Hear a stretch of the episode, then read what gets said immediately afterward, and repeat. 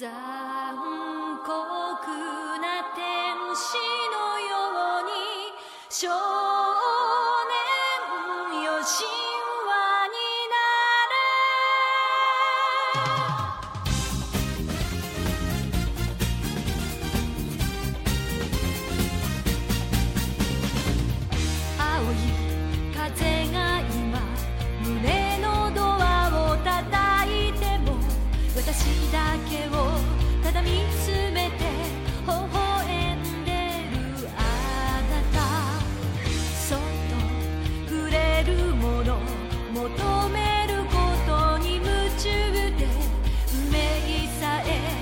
知らない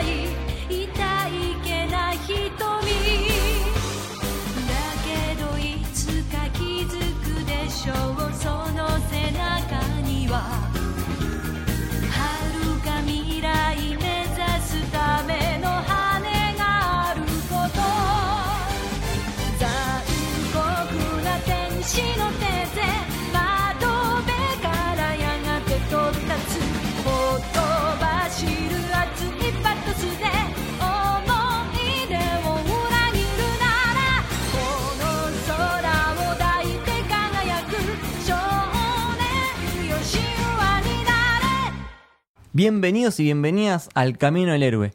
Mi nombre es Lucas y estoy con Camito. Hola, ¿qué tal? Y hoy vamos a hablar de Evangelion. la falopa. Eh, yo te juro, terminé como. Creo que ahora me tengo que ir a internar. Yo voy a terminar Sí. este episodio y después me voy a ir a internar a un centro de rehabilitación. Eh, no me lo esperaba. No sé qué decir de esto, de esto que vi, pero realmente no me esperaba todo lo que vi. Bien, pero para hablar de este tema trajimos un montón de gente. Menos mal. Somos un montón. Porque hay un montón de cosas que entender. Sí, sí, porque para entender esto necesitamos realmente expertos. Eh, ¿Por dónde empiezo? Los chicos de Evacast, Dalmas y Mariana. Evacast es un podcast exclusivo de Evangelion. Sí, bueno, saludos a todos de acá a la mesa. Sí, es exclusivo de Evangelion. Arrancamos con el anime, con la intención esa, de decir vamos desde cero y después a desarrollar absolutamente todo el resto del universo. Wow. Qué dedicación. Está buenísimo, está buenísimo. Sí, es catarsis. Es necesario ese podcast igual, ¿eh? Sí, sí, Porque realmente Yo estoy creo- escuchando y realmente entendí un montón de cosas que no había casado.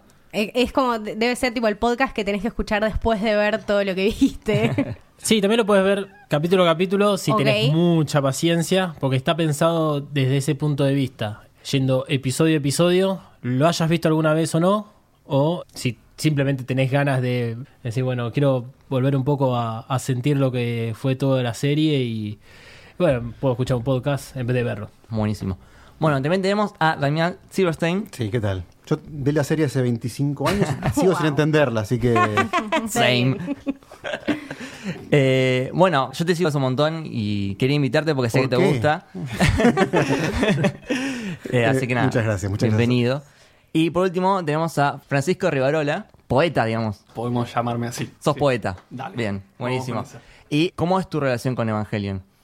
Eh, y creo que como a muchos de nosotros es el primer anime que vi en serio cuando chico y el primer anime que me hizo dar como cuenta de, uh, este formato da para un montón y en ese sentido creo que me impactó un montón.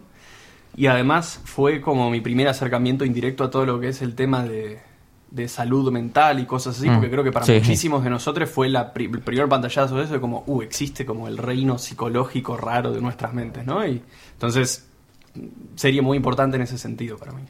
Sí, Excelente. Claro, porque lo que pasa es que vos la ves y decís, ah, bueno, robots gigantes, monstruos, compro. La serie te, te- te trae y después, toma, depresión, soledad, introspección, toma. Es tipo, claro, es, es, no, es, es, son muchos bajones y son muchas cosas. Y aparte, eh, la profundidad en la que te vas metiendo con los personajes, como qué bien calculado que está eso. Llega un momento en el que realmente no podés parar de verlo. Y cómo toma, en, que me imagino en ese momento, en el 95 que salió. Sí, 95. Eh, todo este tema, como decía Fran, de la salud mental y de los problemas estos y de cómo los trata eh, en, en una visión mucho más avanzada y, y- y en cierto punto como lo veríamos hoy, digamos. Lo está analizando con un análisis que nosotros recién hacemos ahora, tipo 25 años después, 24 años después. Exactamente. ¿Vos lo viste por primera vez hace poquito. Boludo, yo lo vi eh, ahora. Claro. O sea, cuando llegó a Netflix dije, bueno, nada, ya fue, ponele que me la pongo a ver y realmente no pude parar. Encima después como que en el medio, la intenté ver de todas las maneras posibles, empecé a verla con, eh, con el audio en japonés y con los Sí. subtítulos y después cambié con el audio a latino y sin los subtítulos y después volví al japonés como que Sin los subtítulos en japonés. Ahí ya. Ahí ya era. me había absorbido por completo.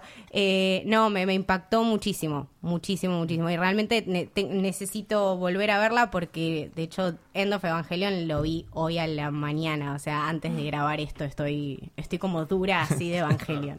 Eh, bien, vos, por ejemplo, eh, Dami, ¿vos Yo- la viste? Yo la vi eh, en el año 99, ¿sí? ¿qué tal? Eh, soy el más viejo de la mesa. La en el 99, em, en ese momento, en esas épocas en las que ustedes no habían nacido, andaban por ahí, por esas Ah, cosas. ya, ya hemos nacido, ya hemos nacido. Siempre estabas en pañales, bueno, no importa. No quiero, meter- no quiero meterme en su intimidad. Llegar al anime, sabía por publicaciones, estaba Magic en, en auge muy importante y demás.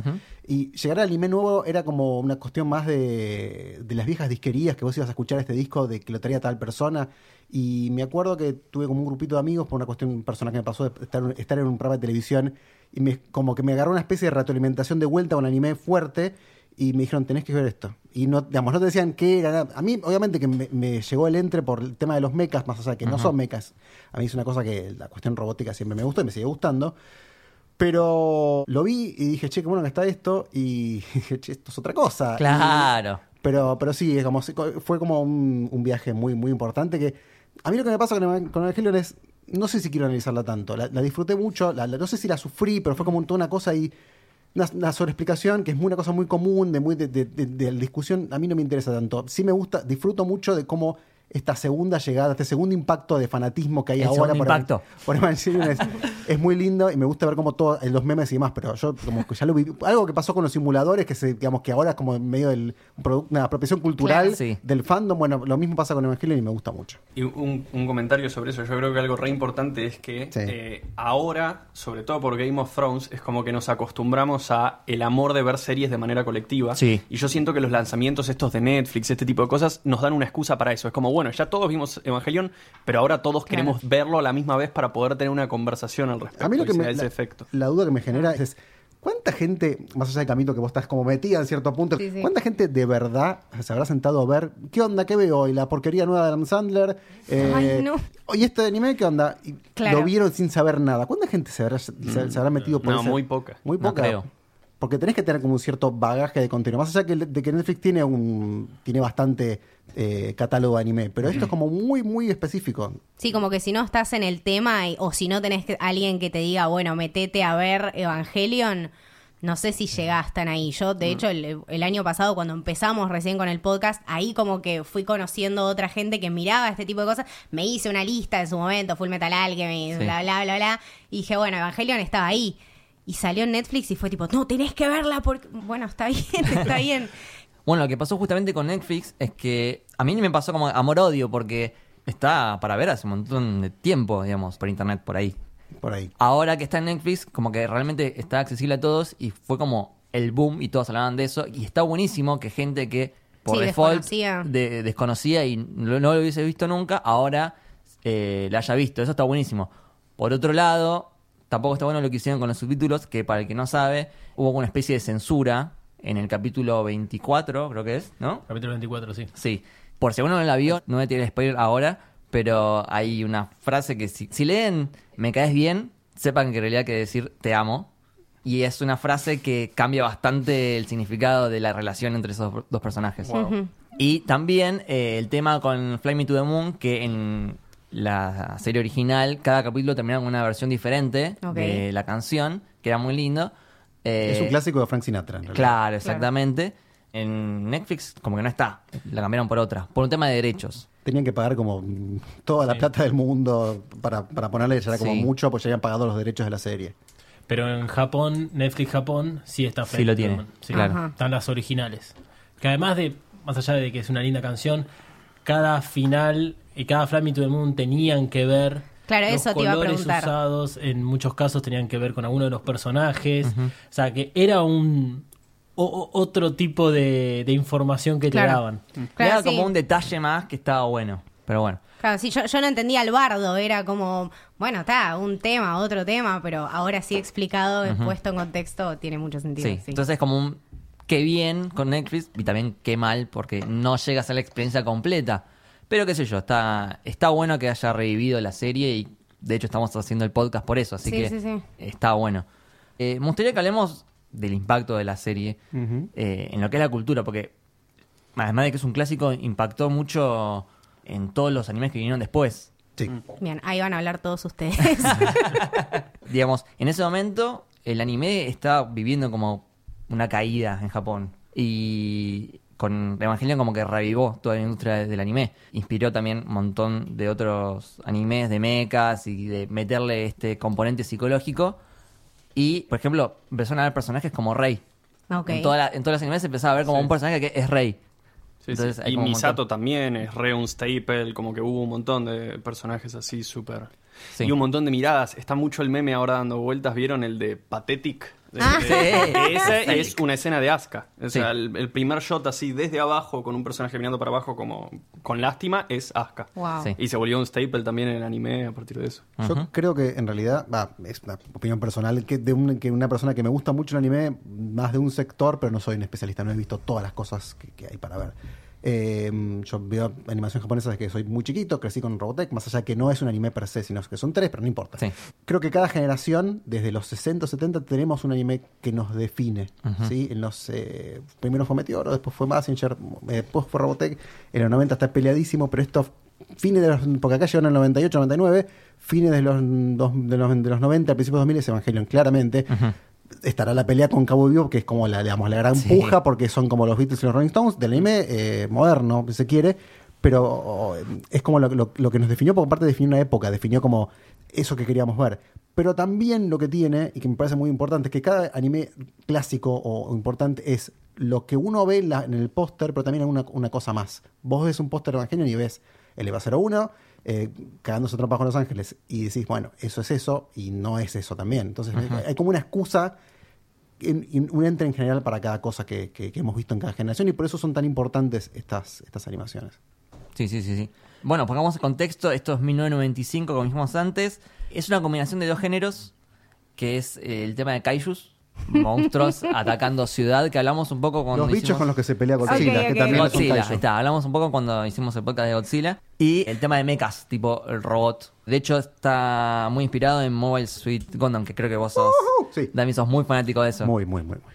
Está, Star Trek- está Star Trek- realmente... Yo no vi Gundam. En realidad, sí, a ver, Gundam es una serie muy política, eh, de- pero también de, digamos, de, adolescentes contrarios y demás, no tan psicológica, más que, va más que nada por el tema del, del discurso y, y, digamos, y la progresión de la, de la raza humana. Pero las peleas van por- con ese lado, hay mucha coreografía. De hecho, hay mucha gente que trabajó, de Gainax que trabajó en, en Gundam. Y de hecho, la, serie anterior a Evangelion de Gundam, que es- la recomiendo muchísimo, que se llama Gunbuster, tiene mucho que ver con, con Gundam, con invasiones espaciales y demás. Buenísimo, buenísimo. Pero también, como dijimos antes, es medio como una fachada, ¿no? Como que, ah, mirá los robots con los monstruos y después te mete algo que fue bastante transgresor, que es todo este bagaje psicológico y Qué todos quilombo, estos procesos que, por los que pasan los personajes re complejos y que le suma un montón a la serie. O sea, sin eso eh, sería una serie más de, de- de robots así, peleando. Claro. Eh, Pero está bueno marcar, perdón, te vuelvo a interrumpir, que eso es una cosa que la serie lo tiene. O sea, no- si vos le, le querés explicar a alguien lo que es Evangelion, dice, decís, ah, pero al final no son robots peleándose. Sí, eso está, y está muy, muy bien. Lo vas a tener. Es el 30 hasta 40% de la serie. No es, el, no es lo que realmente vos vas a querer ver. No es el núcleo, digamos. Claro, pero eso está, y está muy sí, bien. sí, sí, está muy bien.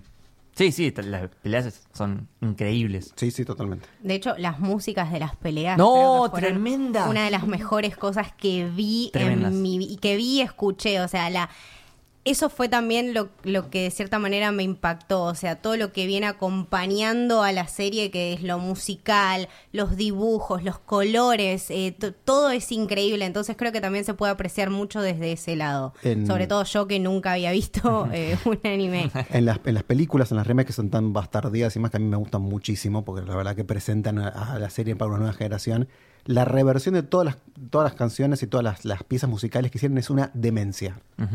Bueno, aclaremos, porque hay un montón de, Sí. de- de obras de Evangelion.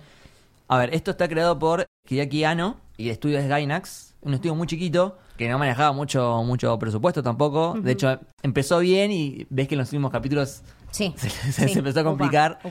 Bueno, tenemos el anime del 95. Después tenemos, que también está en Netflix, un resumen que se llama Evangelion eh, Death True Ah, eh, al cuadrado. lo empecé a ver hoy y estaba re confundido con eso. sí. No lo vi, Y- menos mal que no lo vi. Esa en realidad es la tercera versión de la primera película. Es la tercera. Eso aclara todo. Ah, pa.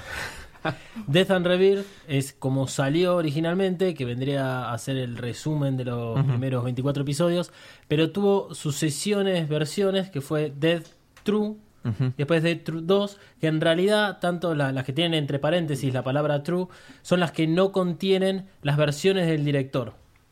Ah, la mierda. Porque Re los complejo. episodios del anime del 21 al 24 sacaron versiones nuevas con versiones del director incluidas, que son más o menos 3 minutos Claro. extra por episodio, que son las que están en Netflix. Entonces decidieron sacarlo de la película.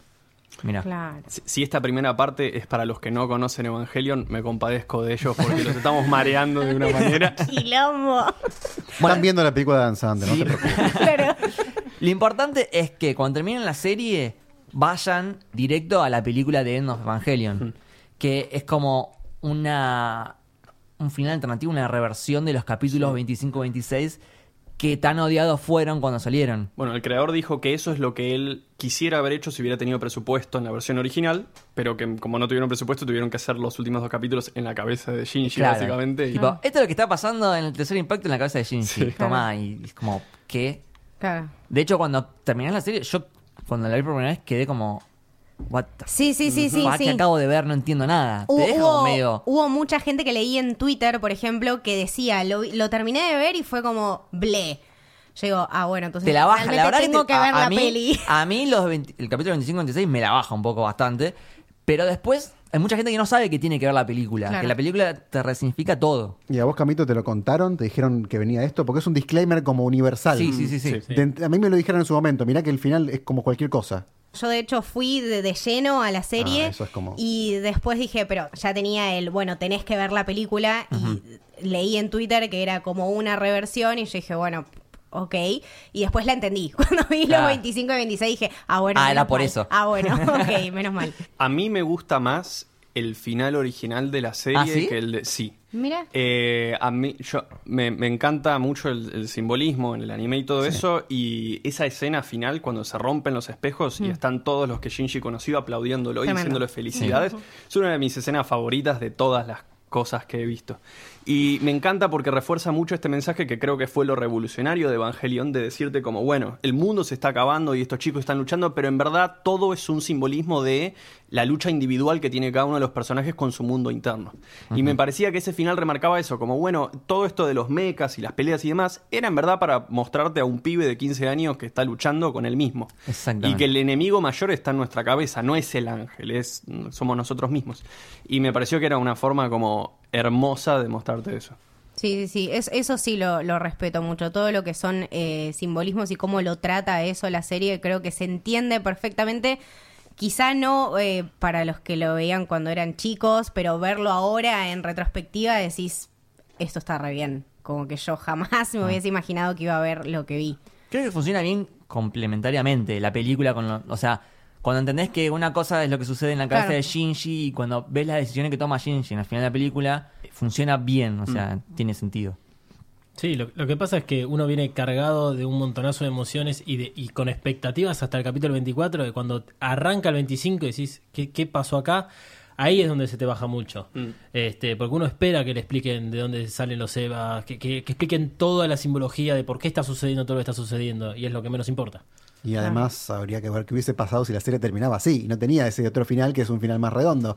Hubiésemos tenido algo medio a lo Game of Thrones, ¿no? Claro. Pero Claro, Es que acá le, le No- no prendieron quería fuego, le prendieron fuego el estudio, ¿no? Más o Eh, menos. le pintaron grafitis en la puerta del estudio. ¿Qué le japonés que es eso? Cartas amenazantes, son 24 cartas. Y eh, Wow. incluso hubo varias notas en diferentes diarios de Japón en ese entonces acerca de la vandalización en el estudio Gainas y todo lo que estaba sucediendo, porque había un, un periodista que le gustaba mucho, lo estaba siguiendo y hizo tipo una editorial ba- bardeando un poco la, el final del anime. Bueno, y después tenemos el manga, que es de Yoshikushi Sadamoto, que es el que hizo los personajes, el, el diseño de personajes. ¿Ustedes lo leyeron? Sí. ¿Y cómo, cómo lo ves? El manga lo que tiene es que terminó, creo que en 2013. O Ah. por ahí. Porque el tipo lo fue haciendo con su cadencia, de acuerdo a cómo él se sentía haciendo el manga, siguiendo muchísimo la, la historia original, pero les- le cambiaba ciertas acciones a algunos personajes, más que nada los secundarios. Hay, un, hay algo en particular que pasa con Toshi en el manga, una Sí. cosa, y en el anime pasa Sí, otra. como que se la jugó un poco más, ¿no? En algunas cosas. En algunos se la juega un poco más, pero por ejemplo, desde mi punto de vista, Shinji es como mucho más pendejo en sí. Eh, y tiene, tiene pinta de ser como un adolescente un poco más común de lo que es en el anime. Y él va escribiendo, a medida que va haciendo el manga, va escribiendo unas notas de autor acerca de cómo él va desarrollando todo y por qué es que está haciendo ciertas cosas. Y mete información que ya están en los reveals para los últimos tomos del manga. Claro, bueno, ¿qué son los reveals? Son. Ver. no paramos, es, es que hay un montón. Son películas que vendrían a ser como una especie, entre comillas, de remake. Ponele, no sabemos. Eh, O sea, son un remake. son un Tratan remake. sobre Ah. la trama de los capítulos originales condensados. Se llaman 1.1, You Are Not Alone. eh, 2.22, You Cannot Advance. 3.33, You Cannot Redo. Y falta una cuarta que supuestamente Algún viene el año día. que viene. Sí, déjame aclararte que el, el punto 11, el punto 22, el punto 33 son Sí. las versiones del director de las originales. Ok. Ah. Las, las primeras no tienen el, son punto cero. La, la última, ¿desde qué año es? Del no- 2010. Trece. 13, qué bárbaro. Sí. Que encima termina con un cliffhanger. Que te dice, que dice No. el fanservice se termina. Y una escena que es increíble, pero, pero, pero sí, 2013, Sí. qué bárbaro. Siete 2013. años van a ser. Sí. Yo vi el primero y el segundo y, digamos, la, la calidad de la animación está muy, muy buena. Las peleas son excelentes. La, la primera es bastante parecida al anime. Sí, bastante. Ya después empieza. En la segunda ya se empieza a ir por las Sí, ramas. no sé, vos, vos la Yo vi todo, claro. sí, sí. De, de hecho, me sirvió para, para de- de- no me acordaba de tantas cosas y demás, tantos personajes. Tiene un giro, un cambio estructural que para mí es muy acertado, que no sé si para los puristas está bueno, pero a mí, a mí me gustó. Y lo, lo bueno que tiene a nivel animación es que no es que cambia todo, sino que hay como una lavadita bastante buena, digamos. Está muy bien, porque aparte la animación de Evangelion es, siempre fue muy avanzada, siempre fue- Sí. lo se sentía como moderno. Y verlo ahora, la verdad que no se ve como viejo. Entonces, No, las no. películas como que actúan muy bien. Pero es un remake muy creativo también, porque Sí. yo el otro día me lo ponía a ver, a ver sobre todo por el, el capítulo 6, lo de Ramiel, y puntualmente a Ramiel le hacen un remake Ah, sí, hermoso. sí, sí, her- sí. Que en el Para mí, original eh, aclaremos, es el del rombo. es el rombo, es Sí. un rombo. Y en este remake lo hacen como un, un líquido fluido que va Sí. tomando distintas formas y Como hace un unos gritos, sí. unos gritos espeluznantes como. Entonces es un remake muy curioso que hacen, porque es como que Sí. respetan el espíritu de cada cosa que, que querían hacer. Bien. Bueno, perdón, yo ya quiero hablar con spoilers. Sí, perdón. Así que empezamos Eh, con aparte spoilers. de esto está hace sí. 25 años, chicos. No Sí, sean dale, como dale yo. nomás, dale nomás. y, y ojalá lo hayan visto. A ver, ponen pausa, ven los capítulos, después volvemos. Sí, Esto es on demand, amigos. Ya que estamos, justo quería decir que la pelea contra Ramiel, que es el, este rombo, es creo que es mi capítulo favorito. Mi, mi pelea con, El mío también. con Ángel favorito y me gustaría saber el, el de ustedes cuál es su, su favorito. Yo no sé contra quién pelean, pero la, la aparición de Azuka es espectacular. Mm. La los de- barcos. en el mar. El abajo contra del mar. Sí, De hecho, el yo- ángel que es un pez. Yo soy muy, muy fan de los model kits y de armado y todo. Más allá de que soy manco para armarlos, me gusta mucho. hay, una, hay una maqueta de, de Leo Cedoros que es mi favorito. Con, Con el poncho. Con el poncho, sí, Sí. en realidad es como una capa arriba de un barco. Es- eso es increíble. impresionante. Increíble, sí. Y aparte Azuka tiene toda la chapa que sale como de la nada. Que también es en cierto punto es una especie como de, de alivio cómico que tiene la serie, porque viene muy densa con tantos personajes, la mala onda, Sí. el- la tristeza de Shinji, la mala onda de Rey del padre, y viene ella como que estoy acá, me la- me- acá me la banco, viste, como que tiene todo girl power y eso Sí. me, me gustó mucho. Volviendo mínimamente al análisis de símbolos, yo una vez vi un video, yo soy muy nerd con estas cosas, un video de Se 40 nota. minutos que estudiaba las corrientes filosóficas presentes en Evangelion. Y una de las cosas que decía es como, al principio te plantean como el nihilismo postmodernista japonés y de golpe Asuka cayendo en la serie es tipo la filosofía alemana, Claro. como de Nietzsche y Hegel, de, de como la disciplina y cómo esas cosas te sacan del nihilismo. eh, y era como todo un análisis de eso. Y por eso Asuka es tan como, dale, levantate, no seas patético, como esta instancia a luchar. Sí, y de hecho, la- la una, una cosa que le jugó en contra, la, muchísima gente vio la, de la segunda oleada fuerte de Evangelion, la primera somos los, los dinosaurios que le vemos en VHS, la segunda es la que vio en Locomotion, muchísima gente, y tenía una- una- un doblaje muy choto para ese personaje, que era muy alemana, de sol, así, Sí, estoy aquí, pésimo. esto es maldita sea. En- Entonces es como... en latino suena Es así, así. es así. Claro, que es lo mismo. En ese sentido, uno que el, el- el español de España suele tan, ser tan duro, era un poco más respetuoso para ellos. Pero después teníamos eso que decía, disconnected by my plug. no quiero manejar el evangelio. Claro, complicado. sí. ¿El tuyo, Camito? ¿El Eh, favorito? Yo creo que, bueno, este, ¿El de del rombo. Ah, el de rombo. Sí, Ah, Sí, el de sí, rombo. sí. Sí. Pero ¿por qué? Porque venía viendo la serie, ¿no? Y yo estaba como, ah, bueno, mm, ok, mm, es re complicado esto de japonés y leer los subtítulos y no entiendo nada. Y ahí como que recién me puse realmente a verla. Fue como el capítulo que me impactó. Ahí fue como que dije, ah, bueno, estoy adentro de esta mierda. Sí, porque una. ahí también se revela un poco lo que es Rey. Porque hasta ese momento, hasta el ataque de Ramiel, Rey sigue siendo esa meba que está dando vueltas por Ner. Claro, como que te dejan, te dejan ahí volando la idea de que no es una persona realmente, o sea, algo, sabés que algo está mal. Sí. Eh, a ver, lo Sí. sentís eh, y como que te van construyendo to- toda esta trama de, de- de dudas y de cuestiones y realmente ahí como que desencadena todo el quilombo porque después simplemente va creciendo y va escalando. Creo que es el capítulo que te hace entrar. Sí. Irónicamente es el- el- la pelea en donde los Evas están más estáticos y no se mueven, Exacto. pero la tensión que maneja, tipo, es un disparo y le tenés que dar. Exactamente. Y para mí es el capítulo más épico de todos los capítulos porque tiene mucho este espíritu japonés de todos te estamos apoyando. Y es ese momento que todos los animes tienen uno, ¿no? Que es el momento Genkidama de todos te estamos dando esto para que... Te damos toda la energía de Japón Claro, literalmente. Literalmente. y tenés a Rey ahí con bancándola con esa El escudo. ese nave espacial escudo, no sé qué es. Que dura 14 Sí, segundos. sí. Sí, sí. Increíble, increíble. No, aparte, y el rombo tiene como una especie de cántico de. de- Encima fue al- al- en estéreo. No, la verdad, increíble, increíble. ¿El de ustedes? El mío, Ceruel, capítulo 19. Ceruel es el único ángel que ataca. Es, el único ángel que llega a Tokio Eh, 3 pará, güey, con sed de venganza. ¿Cuál era? ¿El de las cintas? Es el de la cinta. Yo, perdón, Ah, yo, no, yo qué tengo. feo eso, Yo le pongo nombres, porque para mí es el de las cintas. Sí. El anillo. eh, eh, bueno, eh, para mí ese es el del fideo. Ah, bueno. Boludo, Malo. lo vi, lo vi en las anotaciones de Lucas, estaba el, el ángel Fideo. y yo en el tren pensando cuál mierda es el ángel Fideo, porque me vi todos los capítulos y no lo encuentro. Entonces, para la lanza sería el pincha choripán. Sí. Claro, El ángel, ¿qué eh, es? ese es el ángel de la luz y después tenés el ángel sombra. claro. El ángel virus. La verdad, Sí, está sí. buenísimo realmente eh, cómo van variando las ideas. Sí. porque Sí, es tremendo. Toda clase de ángeles. O sea, hay un ser humano, un, uno que es un Eva, uno que es un virus. Sí, eso es lo que a mí me, Rarísimo. me, me choqueaba mucho. Uno de mis favoritos es este el, el rombo, porque decía, bueno, venimos con algo medio antropomórfico y como que va teniendo sentido todo. Hasta que te ponen eso es un rombo. Sí. Claro. Ok. Carajo. Y después, cuando decís, pero ya, ¿qué más pueden inventar? Un virus que se va metiendo. Y después está Kaworu. Sí. Bueno, Bueno, obvio. y Pero ese toda está la por preparación. fuera. Más complejo de claro, todos, bueno. el Y más- la preparación del halo, las alas, y después viene Kaoru, me parece impecable. Sí, Bien. sí. Bueno, ahora yo quiero empezar a plantear preguntas, a ver si entre todos podemos entender esta serie. O sea que estamos acá hasta las 10 de la mañana. Sí, de- sí. El Eh, pero bueno, a ver, ¿qué son los Evas? Aclarémoslo. La respuesta es medio rara, pero es como que son las madres de los pilotos, Claro. una cosa así. Físicamente son descendientes de Adán. Adán es el primer ángel que eh, está en la Antártida, Claro. que eh, es quien produce el segundo impacto. O sea, son como... Son ángeles. Los Evas. Sí, sí, O sí, so- o- sí. sí. Sí, vendrían a ser como una especie de ángel. Lo que pasa es que hay un término También son como que- humanos, porque tienen fo- una forma medio humana. Sí, y le da la, la- la parte humana también se la da el alma de las madres que están, digamos, Claro. encerradas.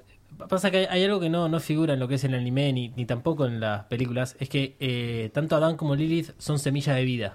De- son semillas de una cultura supuestamente de otro aspecto, digamos, del universo que llegaron acá y ahí es donde se origina todo un poco. Entonces, los Evas en parte son como estos hijos de Adán o hijos de Lilith, el Eva 01 es de Lilith, Claro. son clones y eh, la parte del alma, bueno, es la que termina por definir en todo caso que el alma es como un ser humano. Claro, yo entendí lo siguiente. El EVA 01 viene de Lilith. Y el alma es el alma de la madre de Shinji. Claro. Yui. Sí. Por eso es que Shinji Conecta se sincroniza también, con el claro. EVA 01 y hasta la llega a ver cuando está en ese, en, creo que en, en el, en Ángel de la Sombra, que se mete en un mar de Dirac, algo así, la ve a ella. Sí, cuando- Bueno, y por eso también toda la, sim- toda la conexión entre la cabina y el útero, como es un espacio súper Sí. uterino, están en El- un líquido el amniótico. LSL es como- Sí, sí, sí. Sí. Hay mucha simbología. Y siempre le dicen como el lugar más seguro en el que vos podés estar es adentro del EVA, como Claro. mucho esta cosa de protección y Sí, contención. exactamente. Bueno, a lo largo de toda la serie, por lo menos yo noté como muchas referencias genitales, ponele, genitales Yo no, no, si me pongo, maternales. si- realmente si me puedo contar la cantidad de vulvas que yo pienso que vi en Evangelion, estamos acá hasta mañana. Es- Eh, bueno, en la película a Rey se le abre una vagina en el medio de la frente, básicamente. Después, eh, justamente en El Ángel de la Sombra, que el Eva sale como, como si fuese un parto, sale Sí, sangre sí. por todos lados. Sí, sí, sí. Eh, Vuelve a nacer. Exactamente, Sí, sí. exactamente. El, el episodio 23, que. Perdón, el episodio sí, 23, en el Sí. que Rey, digamos, eh, se sacrifica para salvar a Shinji. Ese ángel la está embarazando Sí, a se ella con el infla resto toda. de los El ángeles. Ángel del Fideo, sí. Eh, bueno, con Armisael eh, pasa eso. Eh, Y ella tiene a todos los ángeles anteriores, Armisael, metida adentro, y a ella la está violando. Mm. Lo mismo sí, le sí, sucede sí. a Asuka mentalmente, pero la están violando. Exactamente. Pero Todo el está, tiempo es- sí. claro, está buenísimo igual que se entienda eso, que la está violando, porque todo, como lo que te decía, o sea, todo lo visual y todo lo musical acompaña realmente y te hace sufrir muchísimo. Yo la pasé muy mal en ese episodio. Eh, me angustió porque encima lo ves y lo entendés y entendés lo mal que la está pasando el personaje. Es, es bastante tremendo, sí. Bueno, y, y yendo también al plano de los individuos en la serie, hay un montón de momentos sexuales, pero siempre los momentos sexuales son como muy retorcidos, muy oscuros.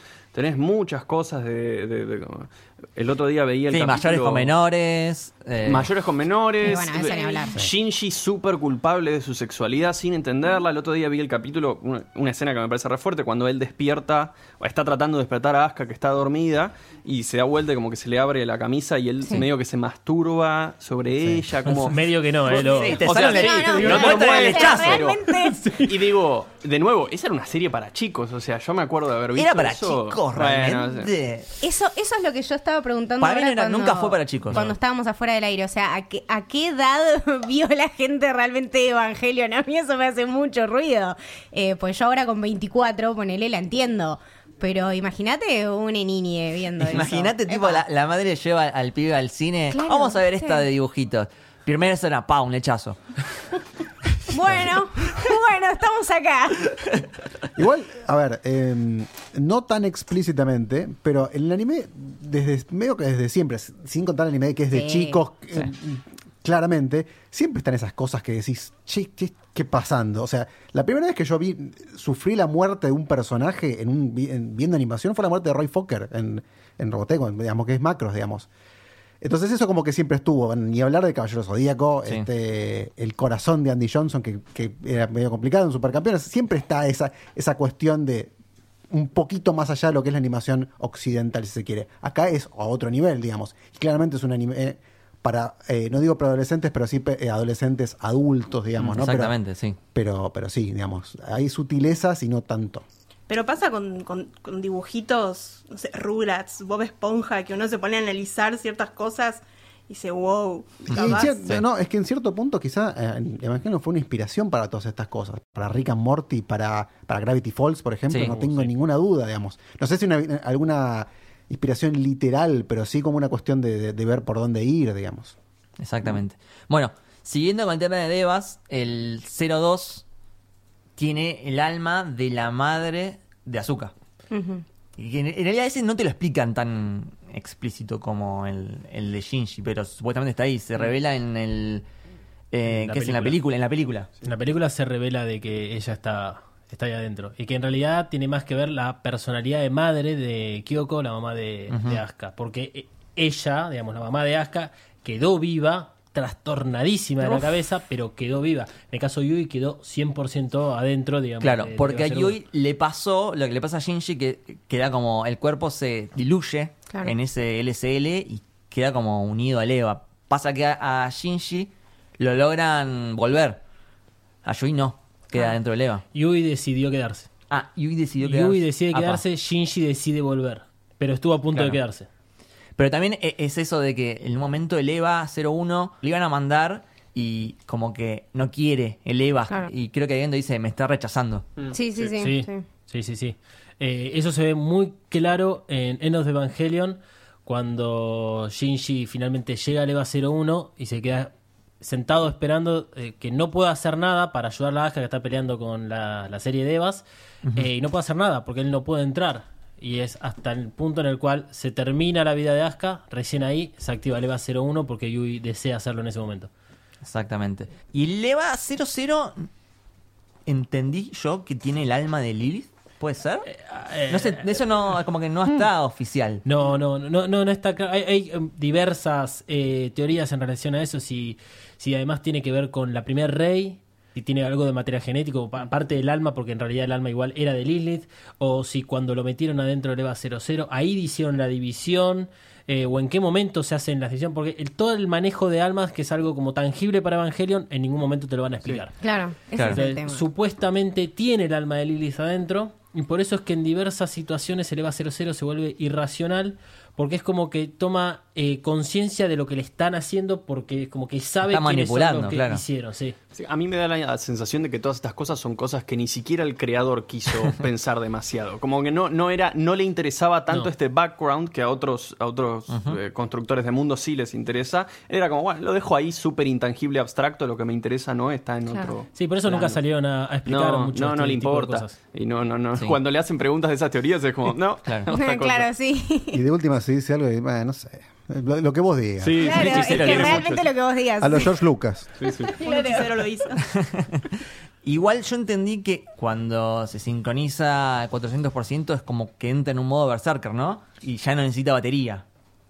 Como que es puramente Bueno, pasa el que los. Evas tienen una parte orgánica. Eso es algo que te, te muestran en un La momento. armadura, La armadura los, los contiene. claro, es una, es una creación humana Sí. para controlarlos. Pero debajo de eso hay músculo vivo. Claro. Que medio que hay momentos en los que pasan por la batería y se sigue moviendo en ese Claro, estado, pero- exactamente. Y cuando entra en modo berserker es cuando es 100% el ángel que está en control de todo. Claro. No necesita energía, nada. Sí, eleva. El, eleva, El pero Eva. eleva, sí. Pero es limitado igual.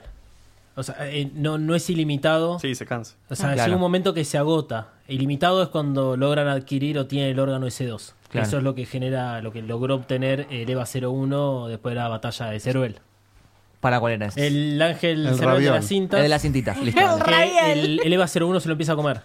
¡Uh! es No, tremendo! momento. Wow, Ese fue, wow. ese, fue, mirá, ese fue el primer capítulo que vi. ¿En mi vida, sí. No, bueno. Así se mete lo vi- cualquiera. no, después dije, ¿qué está pasando?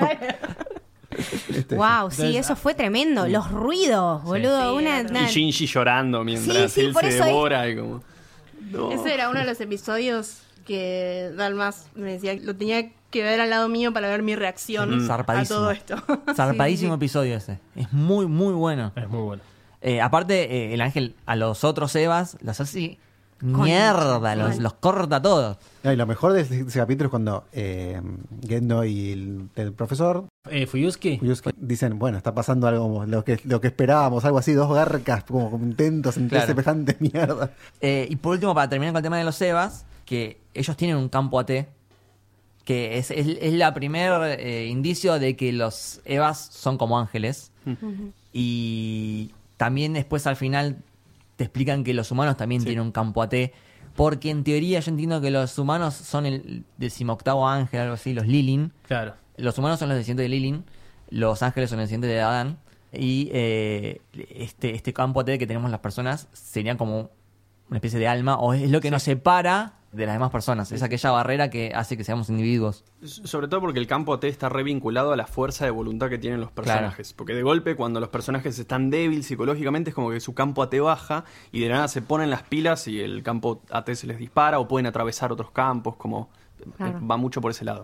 Sí, también en algunos casos lo, lo denominan como la barrera del corazón. E- e- Esa separación, digamos, teniendo en cuenta lo que vos decías, Lucas, esa separación de lo demás, o sea, esas paredes que nosotros levantamos para protegernos, tiene mucho que ver con ese sentido. Bueno, y ahí llegamos a la simbología final más loca de todos, que es el tema de lo que quiere Cele, que es, ¿no? Como borrar todos los campos Claro. AT para que volvamos a ser una con, como... Hablemos de eso, hablemos Ese de es eso que me parece flash. súper importante Sí. porque tenemos, o sea, el tercer impacto El primero fue supuestamente el, el- el meteorito que hizo que se extingan los dinosaurios. El segundo impacto es el que causa Dan en eh, la Antártida, Antártida. que también es lo que causa que se eleve el agua y se haga mierda el planeta, que Sí, fue como un- una- un desplazamiento. Claro, de- que fue también como un impacto forzado por CL en esta expedición, eh, que también de ahí usan la lanza y hacen que Adán quede en modo, en modo embrión. y- como que no hay mucha información en su impacto, pero el tema es que se fue todo a la, a la mierda y fue como un impacto incompleto.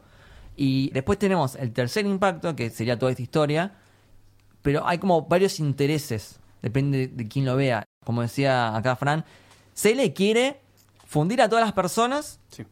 en un solo ente, digamos, sacar esa barrera que tienen las personas y que pierden individualidad y formar un ser supremo o un nuevo dios, ponele, y también haciendo eso se elimina las mentiras, se, se elimina las guerras, digamos, es como que todas las personas somos un solo ser. Qué raro eso. Eh, Bueno, es medio una. Es como un poco el día del juicio final, Sí. sobre todo la escena, y esta cosa de abandonar el pecado original y volver como al jardín de, de Adán y Sí. Eva, es como esa cosa, de volver al lugar donde ya no hay dolor y donde no, y donde no seamos corruptos y como toda esa sensación. Claro. Recordemos que el impacto se produce cuando se juntan Adán y Lilith, ¿verdad? El tercer impacto, sí. Claro, o sea, de esa forma. por eso los ángeles siempre van directo a Nerv, en realidad. Ellos saben dónde está Lilith sí, ahí sí. guardada, y tipo, van directo a Nerv. No es que. Yo no veo que se pongan a destruir así medio aleatorio. De hecho, cuando están en, en alta mar, eh, es porque van a buscar el embrión de, de Adán, que lo estaba, se lo estaba robando Kashi. Sí, en- de acuerdo a lo que se ve en el último episodio, el 24, bueno, para mí es el último episodio. Sí, otro- Qué clave eso, tipo. Eh, con lo que dice Kaoru, en realidad es como que todos, todos los ángeles fueron engañados yendo a ese lugar pensando que estaba Adán, que Adán sí estaba, solo que no estaba en el lugar donde en términos Claro, era dogma. Lilith en realidad. Eh, porque lo que buscan los ángeles, eh, en- en- también es- las teorías es que ir de vuelta hacia la madre. Y siguiendo un poco con esta teoría acerca del- de las semillas de la vida, una semilla no puede existir si está la otra presente. Entonces, el segundo impacto, lo, lo que ocurre es que se intenta eliminar toda forma de vida humana hija de Lilith, que somos nosotros, porque se activó Adán. Y Claro. lo que hacen es eh, deshabilitarlo a Adán con la lanza de Longus. Claro. Buenísimo. Después tenés la, la agenda de Gendo, que Gendo está en Nerv. Es supervisado por Cele- más grandísimo hijo de puta del planeta. Eh, pero tiene como su propio interés que es también producir el impacto, Ser pero el peor padre del mundo. Sí, sí. aparte de eso, Lo hace bárbaro, ¿eh? aparte de eso, es eh, producir el impacto, pero controlado por él, o sea, bajo sus términos. Y creo que entiendo que lo que quiere es básicamente juntarse de nuevo con Yui y, y vivir para siempre juntos. Sí, sí, es esta, Porque él solo esta, piensa en claro, visión egoísta y egocentrista de, de hacer cagar a todos y a todo y que no te importe ni siquiera a tu hijo. Pero lo lejos que lo llevó, o sea, el, el chabón mirá la movida que armó, un, un psicópata, realmente no, no lo podía entender. Iba mirando los capítulos y yo decía, bueno, ahora quizás se hace bueno, bueno, quizás le da un abrazo. ¿Qué mierda le va a dar un abrazo si es un porro? No, lo pasé re mal, chicos.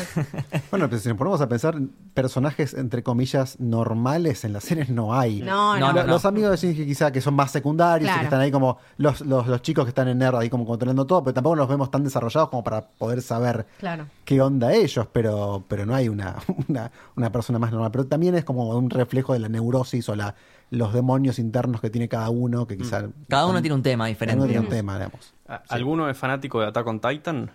Yo vi la primera, primera temporada. Oh, bueno, hay un personaje ahí que es muy bueno, que es muy parecido a Gendo, y cuando lo introducen lo describen como él es el único que puede defendernos de los monstruos porque él es un monstruo. Está Apa. muy bien, ese, ese es Sí. eh, Bueno. parte del inconsciente japonés, ¿no? De cómo te tenés Sí. que transformar en un monstruo para, para defender. Sí. Wow, eso ahora sí tiene sentido. ¿ves? Bien. Y terminando con el tema de- del tercer impacto, al final pasa otra cosa distinta. O sea, ninguna de las otras dos. Empieza con este plan de Gendo que tiene a Adán en la mano y, y como que Rey le chupa la mano. Sí, bueno, está, sí, está, Eh, ponele, sí, queda, claro. queda Rey con, con la semilla de Adán. Hasta ahí Ge- Gendo siempre lo usaba a Rey y Rey siempre obedecía. Ujú. El tema es que ahí Rey se retoa y dice, ¿sabes qué? Yo me corto sola y hago la mía. Entonces se junta con Lilith, se genera esta rey gigante con alas Mm. y que también es como mitad eh, Kaworu, mitad Sí, sí, sí, sí. eh, rey. Y también se junta con el EVA 01 donde está Shinji y produce como el, el tercer impacto y te dice, bueno, Shinji, así va a ser la cosa. Elegí vos qué querés hacer. Entonces ahí está la posta. O sea, al final todo este tercer impacto queda en manos de Shinji. Y tiene que decidir entre este ser único, que somos todos juntos, todos unidos, pero también se pierde toda la individualidad. Sí, sí, es sí, la esencia de cada uno. Claro. digamos. O volvemos todo para atrás, pero también yo lo tomo como que es la, la dolorosa individualidad.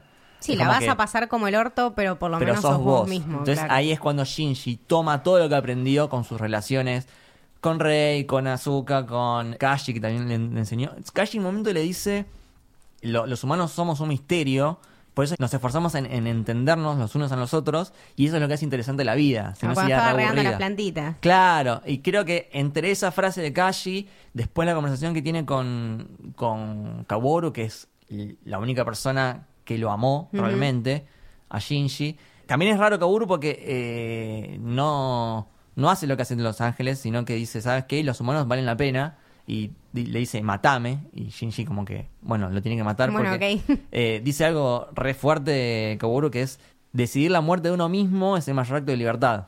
Y finalmente Shinji decide volver todo para atrás y que seamos todos individuos. Y yo entendí que vuelven aquellos que pasaron por todo ese proceso de introspección. Porque cada uno de los personajes pasa con todas las peleas de los ángeles por procesos de introspección. Por ejemplo, Shinji cuando está con el ángel de la sombra o después de comerse de las cintas.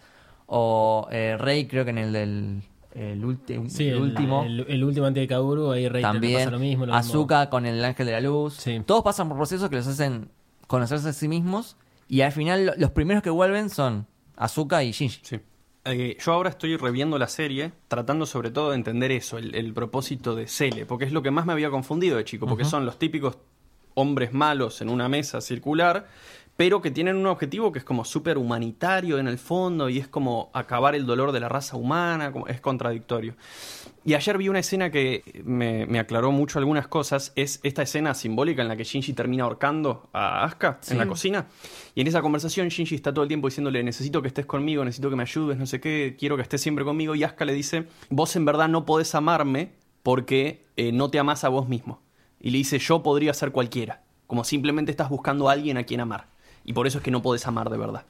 Y como en esa escena se me ocurrió que el, o sea, el, el- el simbolismo principal de la serie es como esta soledad, de que todos los personajes están solos, y creo que tienen que superar esta cosa de dejar de usar a otros como parches de su soledad o alguna cosa así, que es lo que siento que quiere Cele. Que Cele dice como, bueno, vamos a dejar de sufrir si estamos siempre juntos e inseparables. Y la moraleja es como, no, como esa no, eso no es lo que tendría que pasar, parece. Sí, sí, la vida no es así, básicamente. Básicamente. Este, bueno, la verdad que da para hablar un montón más. Pero bueno, medio que nos quedamos sin tiempo. Y me gustaría que acá el amigo Fran, que es poeta, nos recite algo que hizo sobre Evangelion. Eh, Yo escribo poemas hace como, eh, poesía hace como ocho años, este es uno de los primeros poemas que escribí. Después de con un amigo estar revisando, creo que lo escribí hace siete años más o menos, o seis, estábamos reviendo los capítulos y vimos el capítulo 6, el de Ramiel, y yo flasheé muchísimo con ese capítulo y dije como, bueno, ah, ¿cómo puedo llevar esta escena hasta las máximas consecuencias, no? Y escribí esto. Y es uno de, de los poemas que más me gusta y lo, lo reescribí ayer y bueno, se los leo. Shinji Ikari, piloto del EVA 01, está tirado sobre su estómago en la cima de una colina. En la oscuridad empuña un rifle, cargado con nuestras últimas esperanzas. De la culata del rifle salen cables gruesos como edificios conectados a la red eléctrica de Japón. El país del sol naciente le está confiando toda su electricidad. Cada bombita de luz, cada cartel de neón duerme esta noche, para que el rifle pueda disparar. En la mira del rifle hay un ángel, gigantesco rombo azul hecho con ladrillos líquidos del cielo. Un ángel que busca matarnos sin preguntar por nuestras últimas palabras, que taladra impasible hasta el centro del planeta para apagarlo. Cada familia japonesa, arropada en la oscuridad, ve a Shinji queriendo iluminar la noche como el sol que todavía no sale y al que ya no podemos esperar. Pero las lecturas del rifle marcan que no hay energía suficiente. Shinji se permite llorar y se abandona a ese espacio donde suceden los milagros y el voltaje empieza a subir de a poco. Le dicen que los chinos respondieron el llamado y están cruzando sus cables sobre el mar. Le dicen que los rusos están mandando su corriente por viejos túneles de guerras que llegan hasta las costas de Hokkaido. En la estación espacial, dos astronautas observan cómo Asia se apaga y Japón brilla como un faro. En India, orando, liberan un ejército de velas por el río Ganges. Estados Unidos manda sus luces de Navidad y el insomnio de Manhattan. Brasil arranca sus fábricas de raíz, se las carga al hombro y empieza a dar la vuelta al mundo como un titán, pero no alcanza. El rifle del que dependemos demanda que demos más. Nosotros empezamos a darlo todo. Turquía reza como si no hubiera mañana y las rodillas de tantos hombres de fe contra sus alfombras hacen que el país se cargue de estática y zumbe como un globo dorado. Ciertas tribus en África que considerábamos extintas entonan un himno que escondían en lo hondo de la voz y el planeta se cubre de tormenta y entre el retumbar de los relámpagos escuchamos al ángel que sigue taladrando con fuerza y paciencia irreal. Y es acá, en este momento, cuando todos nos abandonamos al espacio en que suceden los milagros, que la ficción se vuelve un mecanismo de supervivencia, una mitología universal, una memoria colectiva con la que nos revelamos al olvido. Es acá donde un héroe retirado se pone de pie.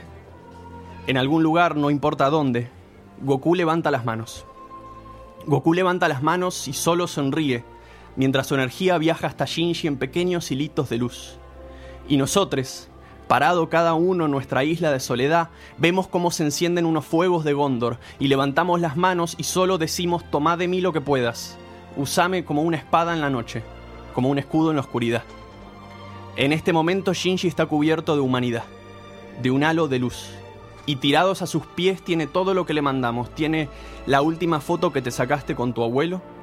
Tiene un suéter gastado de tanto abrazar tiene el muñeco que perdiste en la mudanza, las cartas que Dios nunca te contestó, las manos de tu viejo cebando un mate, una flor amarilla de hospital que falló en salvar a alguien, las noches tibias de verano que nos estrujaron el corazón, las cosas por las que vale la pena vivir, una síntesis del aliento que se evapora en la noche.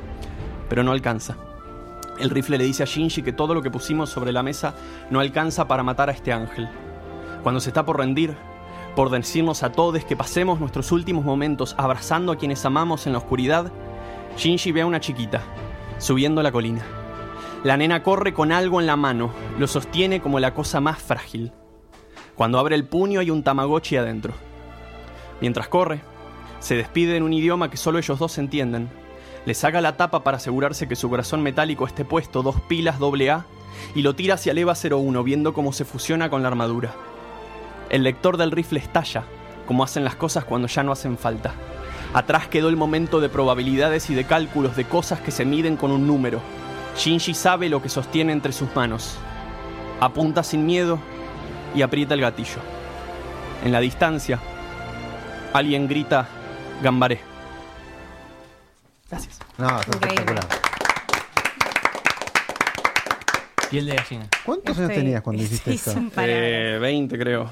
Espectacular. La verdad que te súper felicito. Bueno, No, no. muchas gracias. Increíble. Se me metió un Eva 01 en el Sí, ojo. sí. Se me metieron todos los ángeles en el ojo. Creo que es una hermosa manera de terminar el episodio. Creo que sí. Muchísimas Creo que gracias. sí. Cómo no, chicos. Sos un genio. Fran, ¿dónde te podemos seguir?